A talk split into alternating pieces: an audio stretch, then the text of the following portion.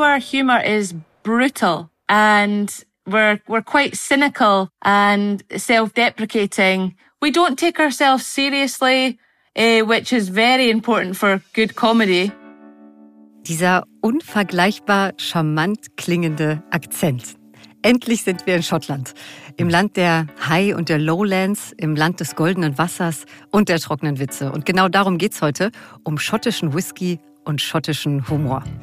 Ja, und damit herzlich willkommen bei Explore, dem National Geographic Podcast. Auf in den neuen Themenmonat Schottland, Folge 1. Schön, dass ihr dabei seid. Whisky. In Schottland ist er sowieso das Nationalgetränk und weltweit hat er seit einigen Jahren auch wieder so einen richtigen Lauf. Schottischer Whisky ist überall auf dem Planeten sehr, sehr begehrt. Aber was macht ihn eigentlich so einzigartig? Diese Frage hat uns zu vielen weiteren Fragen geführt. Zum Beispiel, kann man die Herkunft des Whiskys wirklich mit der Nase erriechen? Ihr erfahrt's in dieser Folge im Gespräch mit der wohl berühmtesten Master Whisky Blenderin Schottlands. Also, wer mag, der darf sich jetzt schon mal was einschenken. Das Interview zum Getränk kommt dann gleich. Zynisch und total trocken. Das sind Begriffe, die ganz oft mit schottischem Humor in Verbindung gebracht werden, aber vor allem könnte man die schottische Comedy-Szene als sehr sympathisch beschreiben. Am liebsten wird nämlich über sich selbst gelacht. Eine Kostprobe schottischen Humors und das größte Kulturfestival Schottlands. Auch in dieser Folge freue ich mich schon drauf. Themenmonat Schottland Folge 1, Land und Leute, schottische Comedy-Kultur und Whisky-Geheimnisse. Ich bin Daniel Lerche, National Geographic Podcast-Redakteur. Schön, dass ihr dabei seid. Und ich bin Inka Kiewit, National Geographic Podcast-Redakteurin. Hi. Also dann, auf in diesen Themenmonat. Und die Idee, Schottland zu machen, die kam übrigens von euch. Ja, genau so ist es. Wir nehmen eure Vorschläge und Ideen alle auf, wirklich. Und wir sind total begeistert von eurem Feedback. Absolut. Danke dafür an dieser Stelle mal. Ja, Gerne danke. mehr davon. Jetzt aber vorneweg ein kurzes Intro mit einigen Basisinfos rund um Schottland in 60 Sekunden mit Countdown natürlich. Schottland liegt im Norden Großbritanniens und ist in etwa so groß wie Österreich. Gut 5,5 Millionen Menschen leben hier. Edinburgh ist die schottische Hauptstadt. Die größte Stadt Schottlands ist allerdings Glasgow. Über 600.000 Menschen sind hier zu Hause. In Schottland werden insgesamt drei Sprachen gesprochen. Englisch, Scots und Schottisch-Gälisch. Englisch ist die Amtssprache und das weit verbreitete Scots ist zwar eine eigene Sprache, aber oft mit dem schottischen Standardenglisch gemischt zu hören. Obwohl in Schottland über Jahrhunderte der Kampf um Souveränität und Eigenständigkeit gegenüber den Engländern ausgefochten wurde, ist man seit 1707 in einer Union mit eben diesen Engländern. Die beiden Länder sind politisch und vor allem wirtschaftlich eng verwoben. Die Frage ist, wie lange noch? Seit dem britischen Ausstieg aus der EU werden die Stimmen wieder lauter, die eine Unabhängigkeit fordern. Ob ein Referendum und ein Austritt aus dem Vereinigten Königreich noch einmal zur Debatte stehen könnten, hängt auch von den Parlamentswahlen im Mai 2021 ab. Soweit ein erster kleiner Überblick über Schottland in 60 Sekunden. Inka, mhm. du warst schon mal in Schottland, das hast du erzählt, oder? Ja, also ich bin in Wales zur Schule gegangen und äh, ich habe da auch Ah, Schottland einen Besuch abgestattet, was ja fast, fast nebenan ist, quasi. Weil, weil wir es gerade gehört haben, Edinburgh ist die Hauptstadt, aber Glasgow ist die größte Stadt. Ähm, Mhm. Ich muss dazu sagen, ich war jetzt noch nie in Schottland, aber als Fußballfan ist mir eher Glasgow ein Begriff wegen der dortigen Clubs, den Rangers und den Celtics. Mhm. Aber für alle, die vielleicht jetzt nicht nur Fußball interessiert sind, sondern Mhm. auch noch andere Interessen haben, ähm, was macht Glasgow sonst noch sehenswert? Also Glasgow ist zum Beispiel ein echter Geheimtipp für alle, die die Essen lieben. Die Mhm. Foodszene, die ist unglaublich bunt mit echt vielen guten Adressen und komplett Mhm. fern von den altbekannten frittierten Schokoriegeln aus Schottland. Die gibt es natürlich auch, also wenn man als Tourist bestellt. Und ich muss zugeben, ich bin ein bisschen ein Fan davon. Frittierte Schokolade, das ist irgendwie großartig lecker. Frittierte Schokolade. Ja. Ich habe hab ich noch nie gegessen. Aber, es- aber es, hör, also, es hört sich jetzt nicht total absurd für mich Nee, an. ist es auch Bisschen nicht. skurril, Ja. aber ähm, kann man doch, kann ich mir schon, das Geschmackserlebnis kann ich mir schon irgendwie, Ja. irgendwie vorstellen. Es, äh, würde eigentlich gut in unsere Top 3 passen. Ja. Aber die kommen, die kommen gleich. Ähm, vorher bitte noch äh, kurz deine Einschätzung sozusagen äh, zu Edinburgh. Wer zum Beispiel großer Harry Potter-Fan ist und ähm, auf romantische alte Bauten steht, der ist auf jeden Fall in der Hauptstadt besser aufgehoben. Und, das mhm. muss man einfach sagen, Edinburgh hat seinen mittelalterlichen Charme erhalten. So ähm, bezaubernd düster. So, also das finde ich, das beschreibt es ganz gut. Und die Stadt ist mhm. auf einem erloschenen Vulkan erbaut. Also wow. deswegen ist es da auch so, auch so hügelig. Okay, wusste ich auch noch nicht. Ja, also ich finde sowohl Edinburgh als auch Glasgow ist definitiv eine Reise wert. Also nicht Edinburgh oder Glasgow, sondern Edinburgh und Glasgow. Und damit von diesen zwei Top-Städten rüber zu unseren Top 3, euer Wissen to go, drei Fakten, die ihr so hoffentlich noch nicht über Schottland kanntet. Fakt 1. Fabelhaftes Wappen. Die Liebe zu Mythen und Legenden in Schottland, die findet sich auch auf dem schottischen Wappen wieder. Neben einem Löwen ist da nämlich ein echtes Fabeltier zu sehen, das Einhorn. Stolz, wild und freiheitsliebend, so wird es in Schottland oft beschrieben. Freie Einhörner, die galten im Mittelalter als gefährlich. Und deswegen liegt auch eine goldene Kette um den Hals des Einhorns auf dem Wappen. Achtet mal auf so eine Kette, wenn ihr eine der vielen Einhornstatuen entdeckt, die tatsächlich einige der wichtigsten historischen Gebäude in Schottland schmücken. Und mir hat man immer erzählt, ja, Einhörner, die gibt's gar nicht und die gab's auch gar nie. Also ich glaube, das sehen einige Menschen in Schottland ein bisschen anders.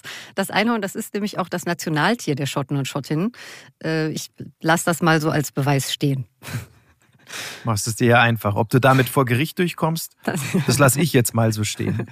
Und ähm, damit rüber zu unserem Fakt 2, Sink or Skim. Oder besser gesagt, Steine ditchen. Seit 22 Jahren findet die World Stone Skimming Championship die Weltmeisterschaft im Steineditschen auf der kleinen schottischen Insel Eastdale im Südwesten Schottlands statt. Eastdale eignet sich perfekt, denn früher wurde dort Schiefer abgebaut und der Strand ist voller perfekter flacher Ditchsteine. Und der ehemalige Steinbruch ist mit Wasser geflutet, ein großes langes Becken, fast ohne Wellengang. Ziemlich ideale Bedingungen also, um diese ganz besondere Weltmeisterschaft dort auszutragen. Ich sage ja dazu Steine titschen und nicht ditchen. Gibt es dafür einen offiziellen Begriff oder bin ich falsch? Also im Guinness-Buch, ähm, da ja. steht äh, Steine hüpfen. Ja, Aber, gut. Ja. ja, das sagt kein Mensch. Nee. Ne? Also zumindest habe ich das im, im allgemeinen Sprachgebrauch noch nie gehört. Steine Niemals. Hüpfen. Bist du gut im Steine ditchen? Titschen? Also gefühlt bin ich ähm, der undefeated Champion of the Munich Isar Strand, beziehungsweise Surprise. Beach. Ja. ja, wie auch immer. Ja. Äh, äh, vielleicht sollte ich mich für, für 2022 ja bei der Weltmeisterschaft anmelden in Eastdale. Ja. Dann komme ich auch gleich mal nach äh, Glasgow. Wenn Fußball sie, gucken. Ja, wenn sie, wenn sie wieder stattfindet. Ne? So. Ja. Daumen drücken. Ich mach mal weiter. Mhm. Fakt 3. Babybox. So heißt die Kiste, die jedes Baby seit 2017 in Schottland offiziell von der Regierung zur Geburt geschenkt bekommt. Die Schotten und die Schottinnen glauben daran, dass alle Menschen die gleichen Startbedingungen im Leben haben sollten. Neben Dingen wie Anziehsachen, einer Decke, einer Bürste und weiterer Grundausstattung liegt noch ein kleines Gedicht in der Box. Welcome, Wee One. In Schottland sagt man nämlich oft nicht little, sondern wee zu klein. Das fand ich schön. Cool. Ja. ja wirklich cool. Also in, in, in Deutschland bekommt jedes Neugeborene erstmal eine Steueridentifikationsnummer. Einhörner in Ketten, weltmeisterlich ditschende Steine und die Welcome Baby Box. Unsere drei Fakten über Schottland. Na dann, rein in das erste Thema dieser Folge. Es geht um Whisky. Natürlich den schottischen. Und ja, was für ein Klischeethema. Aber mir war vor unseren Recherchen nicht klar, dass man Schottland einfach durch Whisky so gut kennenlernen kann. Also es ist wirklich so, in den Essenzen des Whiskys spiegeln sich die Landschaften Schottlands und die Menschen wieder. Das ist doch faszinierend, oder? Absolut. Und deshalb hat sich dieses Thema ja auch so aufgedrängt für diese ja. Folge Land und Leute. Ich habe ja immer gedacht, Wasser des Lebens, das wäre nur eine, ja, eine charmante Umschreibung letztlich. Aber Whisky heißt tatsächlich übersetzt so. Üschke ist die abgeleitete Kurzform von Üschke Bähe. Ich hoffe, ich habe es jetzt richtig ausgesprochen. Das kommt aus dem schottisch-gälischen und daraus wurde dann mit der Zeit mhm. das Wort Whisky. Und ähm, Inka, ich weiß von dir, du trinkst ja auch ganz gerne mal ein Gläschen schottisches Wasser des Lebens, ein Gläschen Üschke Bähe. Stimmt's? Ja, das stimmt. Äh, allerdings. Auch jetzt gerade? Ja, ähm, ich habe mir für später habe ich mir tatsächlich ein kleines Glas hier hingestellt, ähm, aber ich glaube, das äh, trinke ich dann nach der nach der Folge. Aber ich habe es hier stehen, ich habe es hier stehen. Es ist auch ein schottischer, ein Single Malt. Und äh, was ich auf jeden Fall gemerkt habe, ist, dass ich den jetzt mit dem richtigen Verständnis genieße. Also es gibt fast 130 mhm. aktive Destillerien in Schottland und das gepaart mit jahrhundertealter Tradition und Wissen in der Herstellung von Whisky. Also als ich mich dann komplett eingelesen hatte, da hat dieser kleine Schluck Whisky auf einmal eine ganz andere Bedeutung für mich gehabt. War mir, wie gesagt, auch überhaupt nicht bewusst. Und deshalb wollen wir heute darüber sprechen und euch auch mal zeigen, wie viel von Whisky abhängt in Schottland und was das Nationalgetränk eigentlich ausmacht. Und wir haben mit einer Frau gesprochen, die nicht nur als eine der wenigen in der Whisky Hall of Fame aufgenommen wurde, sondern auch eine echte Berühmtheit ist in Schottland. Dr. Rachel Berry ist die schottische Whisky Masterblenderin. Sollten wir an dieser Stelle vielleicht auch mal kurz erklären, Inka, ja. was eine mhm. Masterblenderin eigentlich genau macht. Ähm, mhm. Habe ich persönlich jetzt auch nicht gewusst, bevor wir mit den Recherchen zu Schottland begonnen haben. Ja, also ein Whisky-Blender ist für die Mischung des Whiskys zuständig. Also ganz einfach, der Masterblender oder die Masterblenderin mischt aus den Fässern im Reagenzglas sozusagen den Blend oder Single Malt Whisky mit einem bestimmten Aromenprofil zusammen. Ist schon ähm, nicht, nicht unkomplex alles. Ja. Whisky Blender, die kreieren also einen einzigartigen Geschmack, um den es am Ende des Tages ja letztlich immer geht beim Whisky. Und ähm, mhm. Dr. Rachel Berry ist eben Masterblenderin für die schottischen Destillerien Glendronach, Ben Riach und Glens... Glenn Glaser. Ach, danke, Inka. Und Glenn Glaser. Ja, hoch ja. oben im Nordosten Schottlands. Ich habe so lange dafür trainiert, ja, das alles richtig auszusprechen und jetzt brauche ich doch noch das. deine Hilfe. Dann das. ähm, und fünf Minuten entfernt von der Brennerei Glendronach ist äh, Rachel Berry übrigens geboren. Und sie hat Chemie studiert, was ja absolut perfekt ist, um die Zusammensetzung des Whiskys wirklich gut zu verstehen. Wo und wie sie aber zu ihrer Liebe zum Whisky gekommen ist, das erzählt sie uns jetzt mal kurz selbst. Das war nämlich schon sehr, sehr früh. Kurzer Hinweis noch, das Interview, das haben wir auf Englisch geführt und Daniel und ich, wir klinken uns zwischendurch immer mal wieder ein und fassen ihre Antworten zusammen. In the northeast of Scotland, where I was born and brought up in Aberdeenshire, And my first taste um, was really from my, my grandmother when I was only seven years old. And it was because I had earache and a sore throat. And um, I tried everything. And she said, ah, oh, have some of this. It's a little bit nippy. Uh, but um, if we put some hot water and some a little bit of honey in there, it will be very good for your your throat and your ear earache. So it was a hot toddy and then, of course, I always said I had a sore ear after that. Um, so I could try a little more, but only in very small doses. Ja, also schon sportlich. Mit sieben Jahren den ersten Schluck Whisky. Ja.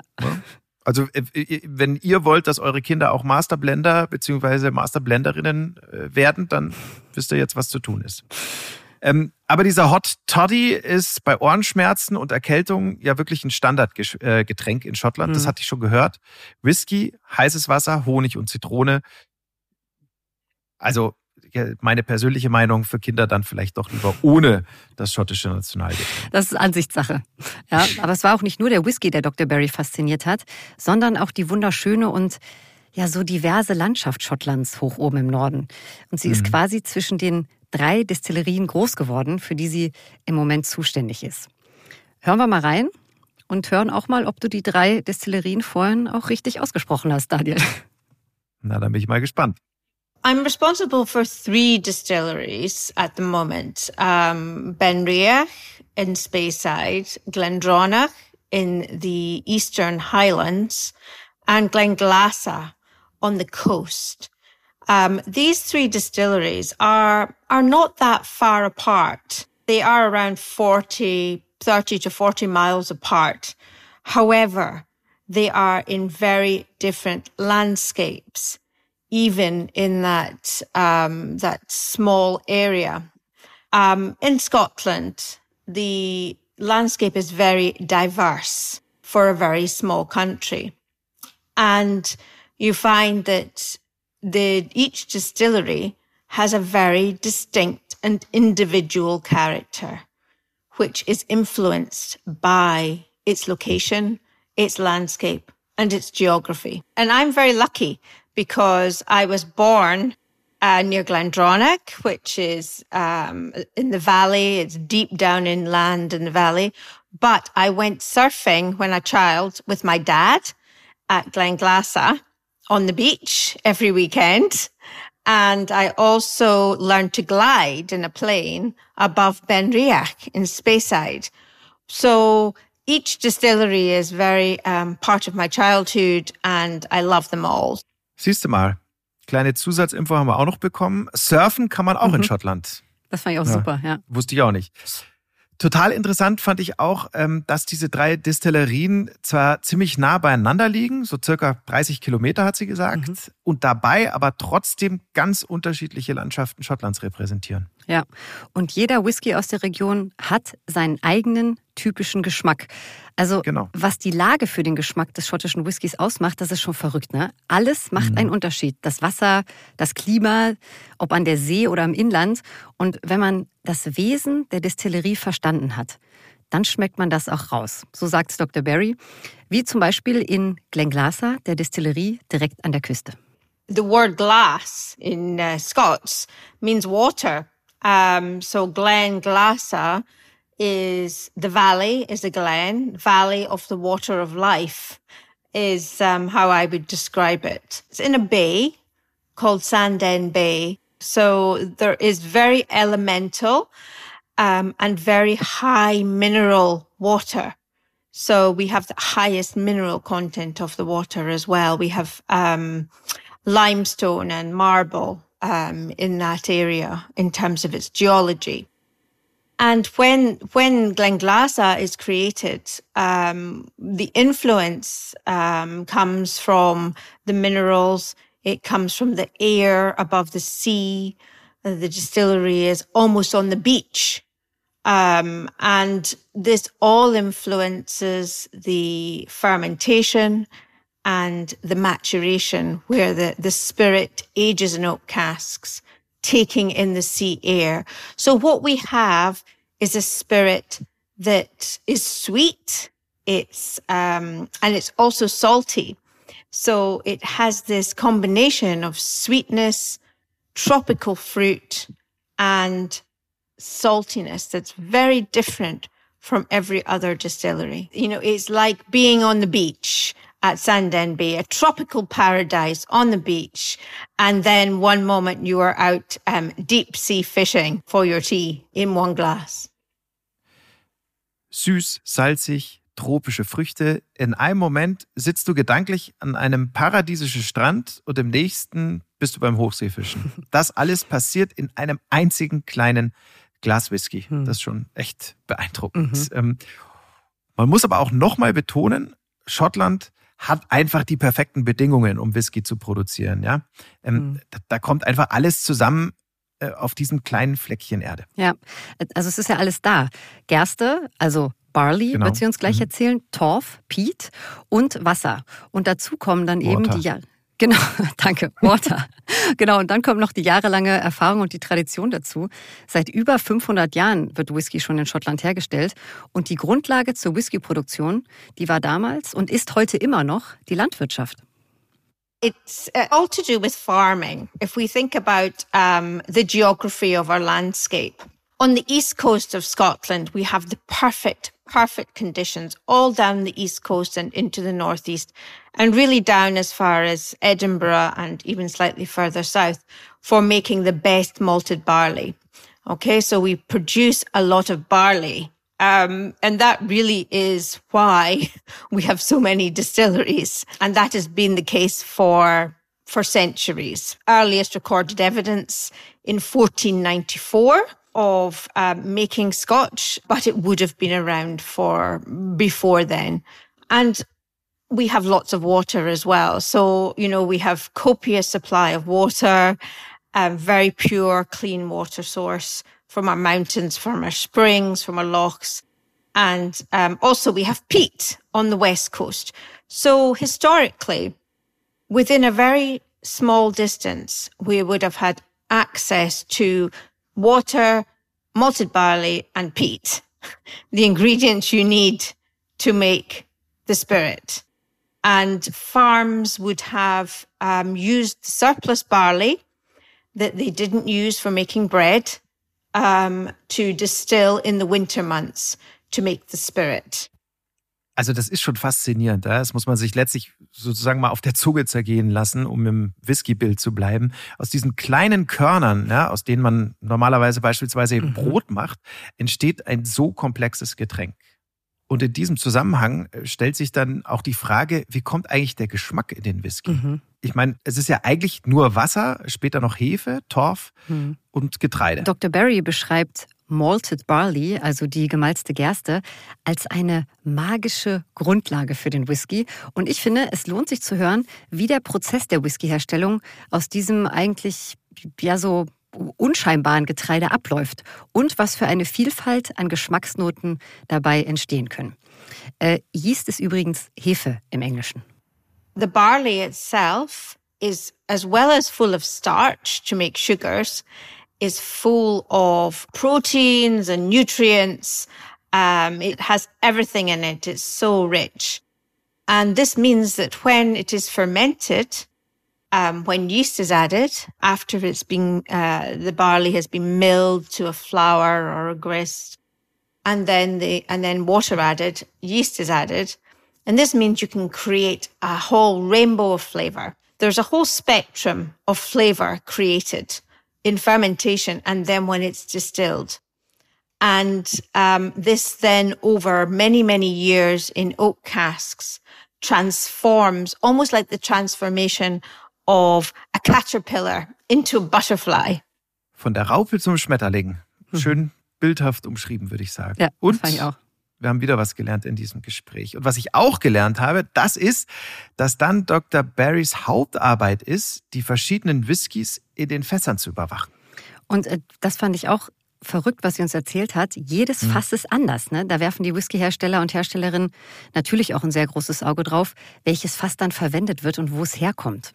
Ja, und Dr. Barry hat uns auch erzählt, ähm, über 100.000 Fässer lagern in jeder der drei Destillerien. Also sich ja. dann die Rezepte für die finale Flasche Whisky auszudenken, das ist schon mhm. bemerkenswert, würde ich ja. sagen. Ja. Und das wichtigste Instrument einer Master Whisky Blenderin, das ist übrigens die Nase. The nose is the most important, I think, for flavor, for, any, any, whether it be wine or whether it be whiskey. So when I am creating a whiskey, about 90% of what I do is nosing the casks. And then once I have composed the, the recipes, I will then taste. So I might taste about 10% of what I nose. And this means I, I've nosed about 150,000 casks, but I haven't tasted quite as many as that. Fun Fact. Dr. Barry muss aufpassen an Tagen, an denen sie ihre Nase einsetzt, äh, beim sogenannten Nosing des Whiskys, dass sie nicht neben einem Barbecue gestanden oder dass sie keine rohen Zwiebeln oder besonders scharfe Sachen gegessen hat. Mhm. Denn das beeinträchtigt den Geruchssinn enorm. Ja, und Jetzt kommt das, was ich beeindruckend fand. Du kannst nur anhand des Geruchs des Whiskys quasi erriechen, wo er herkommt. Also wenn du dein mhm. Hirn und deine Nase dementsprechend trainiert hast.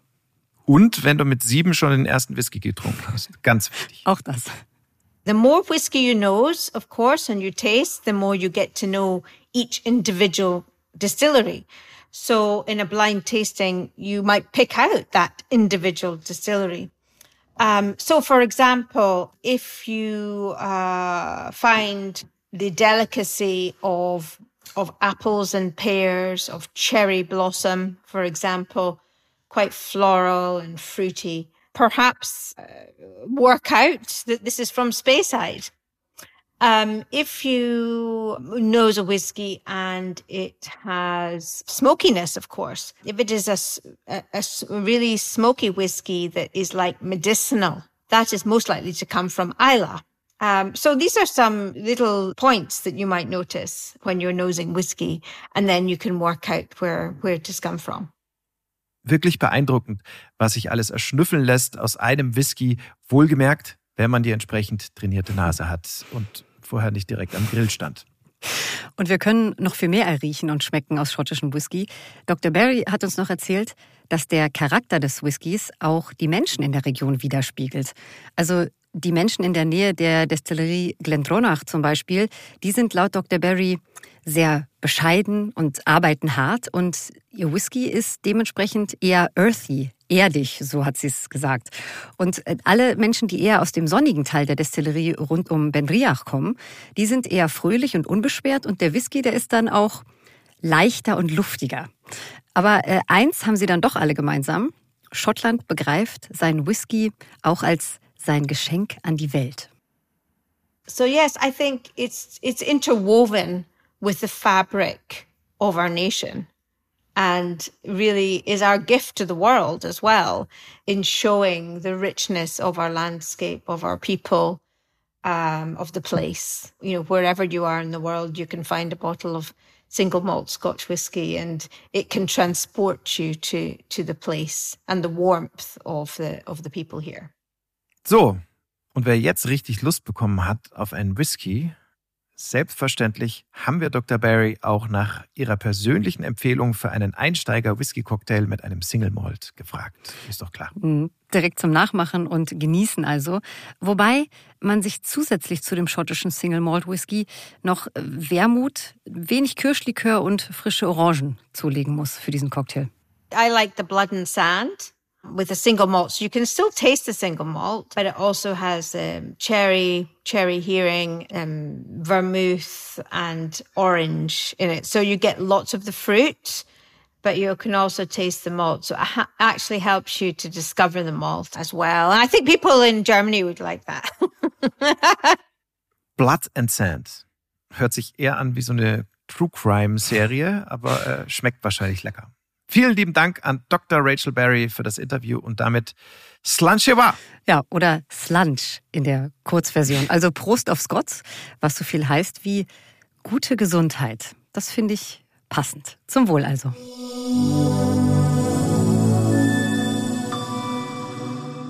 So, Whisky kann, muss einen aber nicht zwingend zum Lachen bringen. Das ist bei Comedy ein bisschen anders. Da ist Lachen, wie wir alle wissen, die wichtigste Währung. Und damit rein ins zweite große Thema dieser Folge, schottischer Humor. Und ähm, wenn ihr den erleben wollt, dann seid ihr in dieser Podcast-Folge genau richtig. Ihr könnt aber auch zum berühmtesten Kulturfestival der Welt reisen und euch dort eine super Kostprobe holen. Mhm. Das ist nämlich das Edinburgh Fringe Festival. Also, wenn es in Schottland und vor allem in der Hauptstadt eines in Hülle und Fülle gibt, dann sind das Festivals. Also äh, jetzt zwar nicht zu Pandemiezeiten, ja. aber Festivals werden sonst in der Stadt riesengroß zelebriert. Und das bekannteste all dieser Festivals ist eben The Fringe, mhm. ähm, wie man in Schottland sagt. Jedes Jahr treten dort internationale, aber auch sehr, sehr viele schottische Künstler und Künstlerinnen auf. Und das über einen Zeitraum von sage und schreibe drei Wochen. Das ist so lang. Und die Stadt, die ist dann voller Kunst und Musik und Comedy. Da ist wirklich für jeden was dabei. Ich glaube, wir könnten bestimmt zehn Folgen allein zum Fringe Festival produzieren. Aber Comedy und den schottischen Humor, den fanden wir am spannendsten, zumindest ich. Du dann auch, jetzt gleich hoffentlich. Ja, das ist, es war ja dein Recherchethema, Richtig. Inka. Mit wem hast du denn äh, letztlich gesprochen? Wer war dein Gesprächspartner oder deine Gesprächspartnerin? Ich habe mit, ähm, mit Rachel Jackson gesprochen. Das, sie ist ähm, schottische Comedian, mhm. aber auch Schauspielerin. Und sie hatte ihren ersten Stand-up-Auftritt vor sechs Jahren auf dem Fringe. Und ich glaube, Daniel, ich hatte selten so ein lustiges und entspanntes Gespräch in einer unserer Podcast-Folgen. Rachel, die ist Stand-up-Comedian durch und durch, obwohl sie eher zufällig zur Stand-up-Comedy gekommen ist. Hört mal rein. Äh, ganz kurz noch, also die, ja. die, Töne sind jetzt wieder auf Englisch wahrscheinlich, ja. oder? Ja, genau. Okay. Und wir holen euch dann wieder zurück, weil wir übersetzen dann. Well, I actually accidentally got into stand-up comedy and people never believe me when I say that. As if I'm saying, oh, I was just so funny and I didn't know, but it wasn't, it wasn't like that. Um, I'd been an actress, you know, my whole, my whole life, but I wrote a show while I was at drama school about my chaotic love life and it was called Memoirs of a Bunny Boiler and I took it to the Edinburgh Fringe in 2015 and it was very much meant to be a play, like a, a one woman monologue. But over the course of the run of the show, it became a stand up comedy show because I was breaking out of the, the words out of the script and chatting to the audience. So I was becoming a stand-up without realizing it. Also ich fasse mal zusammen. Ein Monolog über ihr chaotisches Liebesleben, mhm. der aus Versehen zu einer Stand-up-Show wurde. Ja. Das klingt ja mal mindestens interessant in jeder Beziehung. Also Rachel ist da eher so reingerutscht in die, in die genau. Comedy. Ähm, kurze, kurze Verständnisfrage noch. Was genau ist bitte ein äh, Bunny Boiler? Noch nie gehört. Ja, das hatte ich vorher auch noch nie gehört. Ähm, eine Bunny Boiler, also das ist fast schon eine Beleidigung. Ich würde es als Hysterikerin übersetzen. Okay. Aber ähm, ich habe natürlich auch direkt nachgefragt. Rachel, die beschreibt es ganz schön und auch, woher die Bezeichnung eigentlich herkommt. A bunny boiler is, I don't know if you've seen the film Fatal Attraction. It was Glenn Close and Michael Douglas. It was a 1987 film. And bunny boiler means a psychotic woman, um, because she actually boils his pet bunny rabbit on the stove because he is like rejected her. So she tries to ruin his life. But over here, when some, a woman's acting crazy, she's called a bunny boiler. So my show was called Memoirs of a Bunny Boiler. Okay, also den, den Film habe ich nie gesehen, aber, aber ich finde verrückt, ähm, beziehungsweise vielleicht eher komplett durchgeknallt. Das trifft es ganz gut, wenn man das Haustier seines Partners ja. auf dem Herd kocht. Ja, also, also Menschen, die mit Zurückweisung in Sachen Liebe nicht, nicht umgehen können, beziehungsweise die dann völlig durchdrehen, ähm, wenn sie eben zurückgewiesen werden, die nennt man Bunny Boiler. Ja, genau so. Sehr schön. Das speichere ich mir gleich mal in den aktiven Wortschatz. Ja. Bunny Boiler. Ja, aber also insgesamt passt das einfach schön dazu, wie Rachel mir generell den schottischen Humor beschrieben hat, als ich sie danach gefragt habe. Als brutal, als zynisch und selbstironisch, aber mit ganz viel Herz und Wärme. Cool, genau so mag ich's. yeah, I think our humor is brutal and we're we're quite cynical and self-deprecating. We don't take ourselves seriously. uh, which is very important for good comedy. I feel like the Scots have been, they, they were treated so badly, you know, throughout history, um, that we, we've kind of kept a bit of that anger and that sort of fighting spirit about us. But the people are just amazing we've got a bit of a charisma with it, like, cause otherwise it wouldn't be very fun if we were just always angry. It's like, it's very good natured. We're sort of like, we're known to be like, you don't mess with the Scots, you know? So we, we always sort of slag ourselves off. We're, we kind of make ourselves the punchline of the joke, but, um, there's a real warmth and intelligence to it as well. Um, so that's why the Scots are so loved, I think. We're, we're crazy. sich nicht so ernst nimmt. Das finde ich, das finde ich sehr, sehr schön. Ich finde sowieso, also traue keinem mhm. der nicht über sich selbst lachen kann. Ähm, und mhm. beim Thema Kampfgeist, äh, worauf spielt sie da an? Mhm. Auf dieses, auf dieses Ding ähm, äh, Schottland, England, was genau, diese alte Fehde? Genau, auf diese alte mhm. Fehde, genau. Okay. Ja. Gibt es einen großen Unterschied zwischen englischem und schottischem Humor? Ja, äh, habe ich Rachel auch gefragt. Sie sagt, der ist sehr verschieden, vor allem äh, wenn es um die Unabhängigkeit vom Vereinigten Königreich geht. Mhm. Das spielt definitiv in den schottischen Humor mit rein. Ja, und dann ähm, bekommt es England halt manchmal ab. Yeah, I would say I would say Scottish humour and British humour is probably quite different. Um, obviously, there's you know like the old age thing of like the Scots versus the English and all that, and um, even though Scotland is still part of the UK, a lot of Scottish people, myself included, are desperate to be independent. We, you know, we're desperate for an independent Scotland. So I think a lot of that comes into our humour as well. Um, where we're sort of like, you know, slagging off the English a lot. Uh, but it's all very good natured, you know. Also, die Geschmäcker sind verschieden, der Humor auch, äh, ist aber auch kein Wunder. Ja? Da gab es halt jahrhundertelang nix als Ärger und meistens war am Ende ein Schotte oder eine Schottin einen Kopf kürzer. Um es mal comedymäßig ganz salopp zu formulieren. Ja. Äh, um mal hier bei der Politik zu bleiben, was ich spannend fand, ist, ist, dass Humor durchaus ein Thema bei politischen Wahlen sein kann. Oh ja. Das fand ich spannend. Jetzt wird's, jetzt wird's interessant. Wie? Inwiefern? Also Rachel glaubt, dass Humor in Schottland notwendig ist, um einfach auf sich aufmerksam zu machen. Mhm. Sie hat mir erzählt, dass sie großer Fan der First Minister von Schottland, Nicola Sturgeon, aus der linksliberalen SNP, der Scottish National Party ist. Und die First Minister, die muss wohl auch in den sozialen Medien durch ihren Humor gepunktet haben. Our leader, Scotland's leader is Nicola Sturgeon, and she is, I, I just love her. I'm a little bit obsessed with her. Uh, she actually followed me back on Twitter a couple of weeks ago, and I was just like, I've made it. and um, she she's definitely got a dry sense of humour, even though she's you know very serious and you know um, does her job very very well. But you have to, yeah, you have to have a little bit of a sense of humour to, to be able to capture the, the nation's attention. Although I don't think the, the Tory party have much of a sense of humour. Um, you know, Boris Johnson and all his cronies, they, they don't ever seem to be pulling out the comedy, you know? Bam. Gleich noch einen schönen kleinen Seitenhieb hier. Äh, also die, die schottische Regierungschefin, die hat einen feinen, einen trockenen Humor. Ganz im Gegensatz zum Mann im Süden, zum englischen Premierminister Boris Johnson und seinen Kumpanen. Mhm. Ähm, sagt man übrigens über Angela Merkel auch, dass sie einen wunderbar trockenen Humor hat. Ähm, der ist aber eher non-public mhm. sozusagen. Ja. Ähm, sag mal, hat äh, Rachel Jackson dir auch verraten, ob es eigentlich irgendwelche Tabus gibt im schottischen Humor? Also mhm. irgendein Thema, über das man niemals Witze machen würde? Äh, ja, ich habe sie im Gespräch nach schottischen Comedy-Tabus gefragt. Ich wollte es so ein bisschen so aus ihr rauskitzeln, ob ich vielleicht irgendeinen Fauxpas begehen kann, auch in einer Konversation. Mhm. Aber äh, Rachels Meinung nach gibt es wirklich gar keine Tabus. As a Scottish comedian, I don't think there's any topic that uh, goes untouched or, you know, things, oh, you shouldn't say that or I haven't, I haven't personally found that.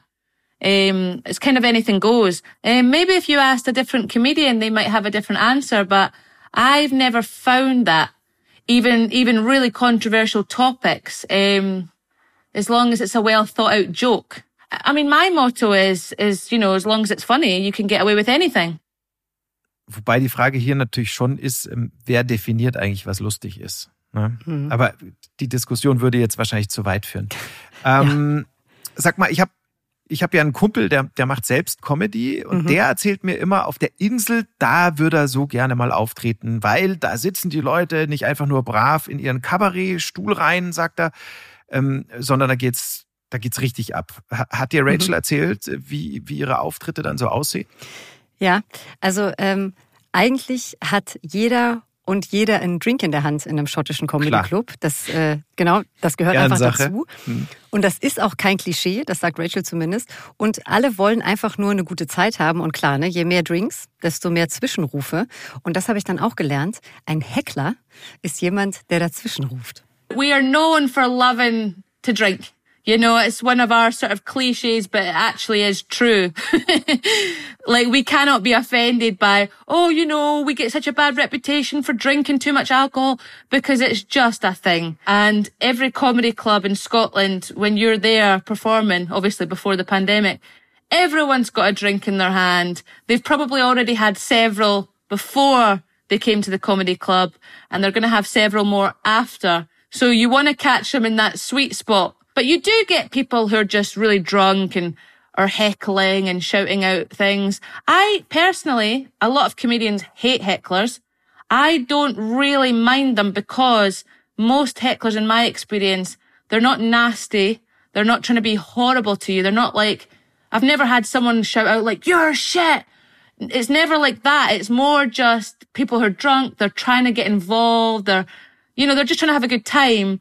And usually it's like, you're brilliant, hen.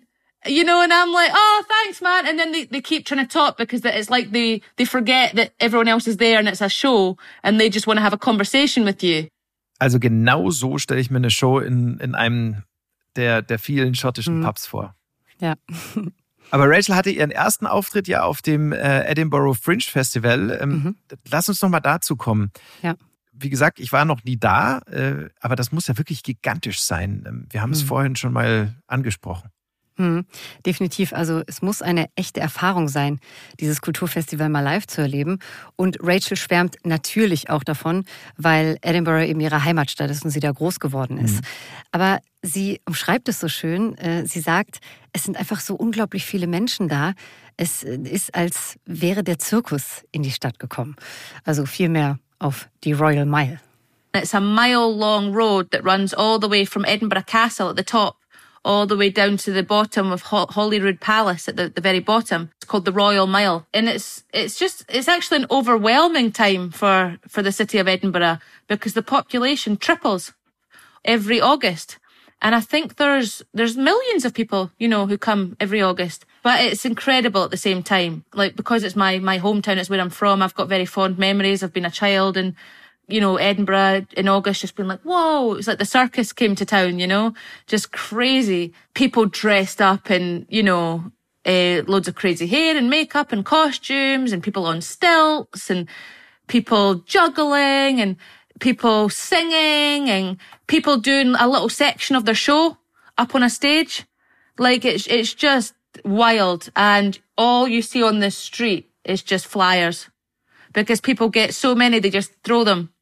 So it's like a sea of flyers on the ground. So all the stoners are going up picking them all up. So they've got like roach for their, their joints.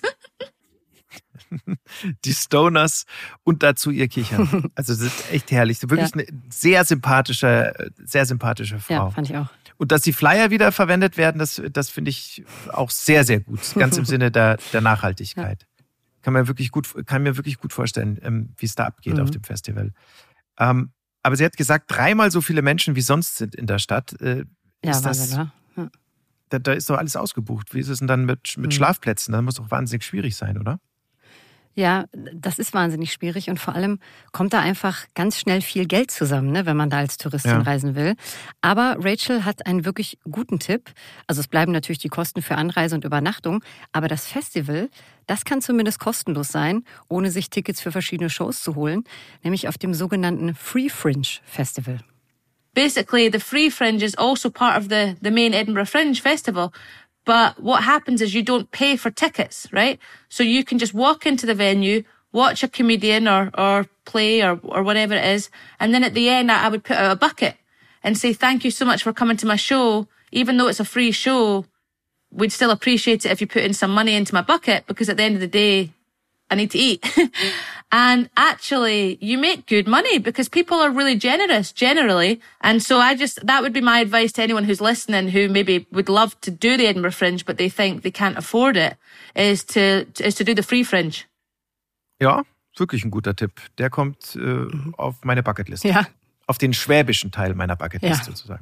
Also danke nochmal an Rachel Jackson für das Interview. Und Daniel, mit diesem Ton hier würde ich dann auch rausgehen aus dem Thema schottischer Humor. Rachel und ich, wir wurden nämlich zum Schluss nochmal gehackelt. Aber nicht von angetrunkenen Menschen. Lass hören. Oh, I don't know if you can hear the seagulls. I, I live near the sea, so I, I feel like I get heckled by seagulls more than people these days. They're like, shut up.